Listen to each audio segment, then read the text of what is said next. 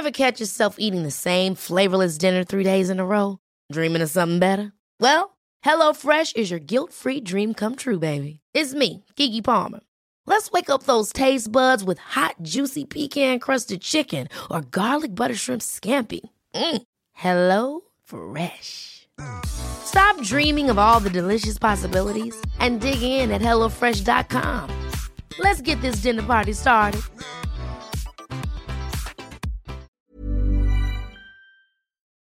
El día que lo iban a matar, Santiago Nazar se levantó a las cinco y media de la mañana para esperar el buque en que llegaba el obispo. Así empieza Crónica de una muerte anunciada. Bienvenido y bienvenida a un nuevo episodio del podcast de Hoy Supe. Aquí buscamos entender nuestra historia, estudiamos el pasado para construir juntos un mejor futuro. Bienvenidas y bienvenidos a otro episodio más de Hoy Supe. Hoy vamos a hablar de un resumen o vamos a hacer un pequeño análisis de la novela Crónica de una muerte anunciada de Gabriel García Márquez, pero más que nada como una opinión de lectora. Así que este episodio contiene muchos spoilers. Crónica de una muerte anunciada es una novela que a mí me parece muy atractiva porque desde el principio te anticipa de lo que se va a tratar el libro, que es de una muerte.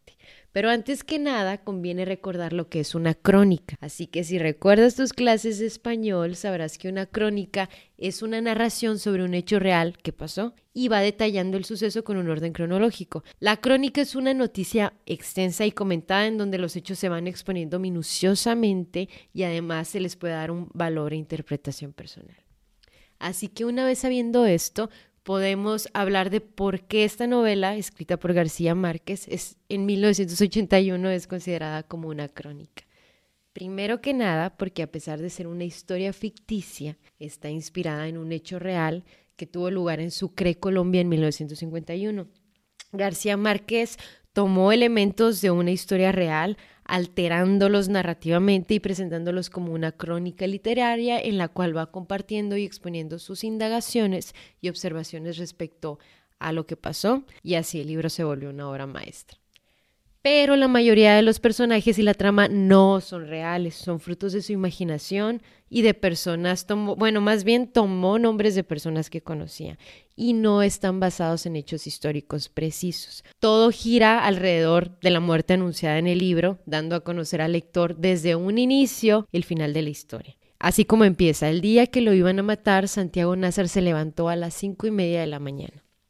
Y de esta forma el autor logra hacerte cómplice como lector en el desarrollo de todos los acontecimientos, pues tú ya sabes, al igual que la mayoría de los personajes, que va a pasar un fatal desenlace, contrastando con lo que el protagonista, que no llega a saber de este plan de asesinato en su contra, sino hasta minutos antes de que se concretara. Y esta novela entra en el género periodístico policiaco y hasta tiene un toque de realismo mágico muy particular de la pluma de García Márquez y se volvió un clásico de la literatura latinoamericana por su narrativa. Definitivamente no es un libro tan fácil de leer si no estás muy adentrado en el hábito de la lectura porque se te puede hacer una lectura muy cansada precisamente por la narrativa. Te puede confundir un poco el orden cronológico que maneja el autor pero en sí es un libro corto, es ágil e indiscutiblemente García Márquez es un escritor muy talentoso y su manera de escribir hace que la novela sea emocionante y difícil de dejar de leer porque quiere saber el cómo pasa y sobre todo cómo se entera Santiago Nazar de que lo van a matar. Por eso que es considerada como una obra clásica y es muy popular entre los amantes de la literatura latinoamericana, como te decía antes. Este libro ha sido traducido a más de 30 idiomas y se ha adaptado a diversas formas de arte como obras de teatro, cine y hasta televisión.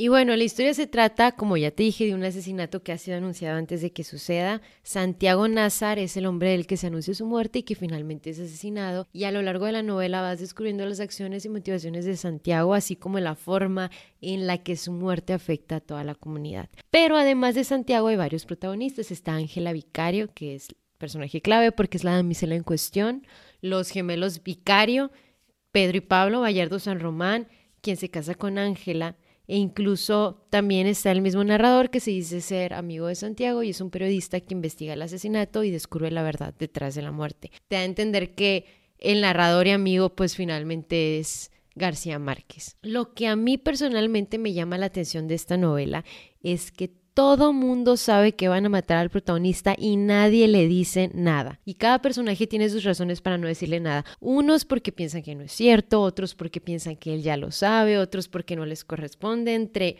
mil razones más. Y la historia toca temas como justicia, honor y venganza y que son temas que actualmente pueden parecer cuestiones anticuadas para las nuevas generaciones, como lo es el honor, pero que fueron muy impactantes en su tiempo y que de alguna u otra forma siguen siendo relevantes y trascendiendo en algunas culturas y sociedades.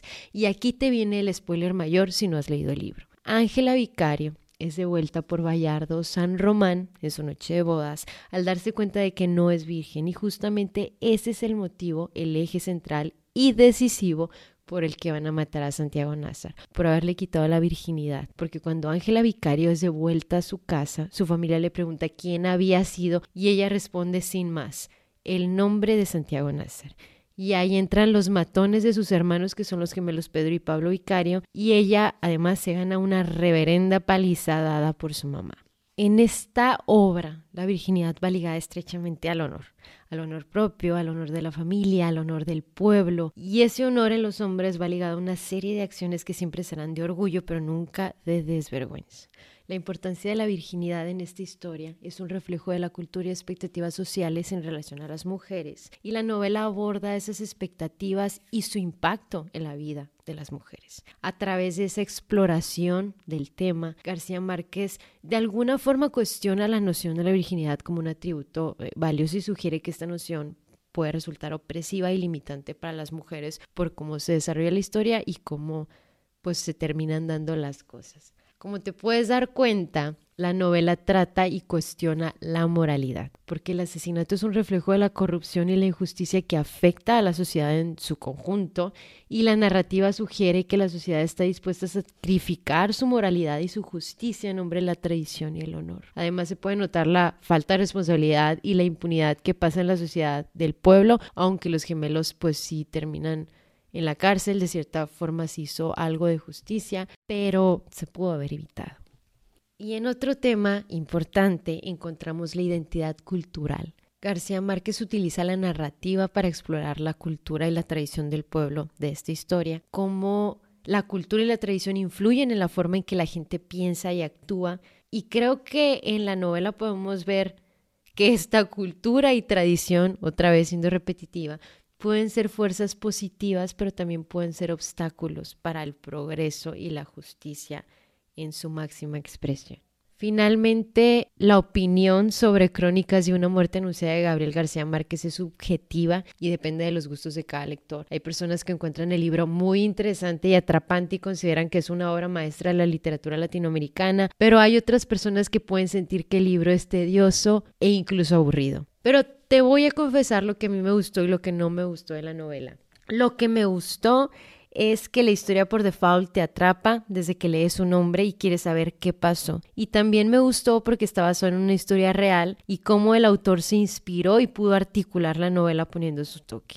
Ahora, lo que no me gustó fue no saber si Santiago Nazar era o no inocente, pero de igual forma tengo mis sospechas para creer que no lo era, así como de creer que sí lo era. Por eso no me gustó por no poder saber, aunque entiendo que es el chiste de la novela que el lector haga sus conjeturas y saque sus propias conclusiones, me hubiera gustado que después de esos 23 años que pasan al final de la historia, desde el día del asesinato, por lo menos Ángela Vicario hubiera dicho si Santiago era o no inocente. Pero es un secreto que se termina llevando a la tumba. Bueno, que eso dice ella. De igual forma ya no tenía nada que perder, pero creo que de alguna u otra forma se lo debía.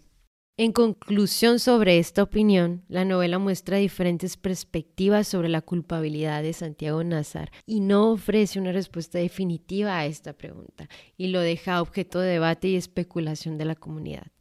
García Márquez crea toda esta atmósfera de ambigüedad y confusión y que de cierta manera refleja la naturaleza incierta de la verdad de sucesos que pasan en la vida real.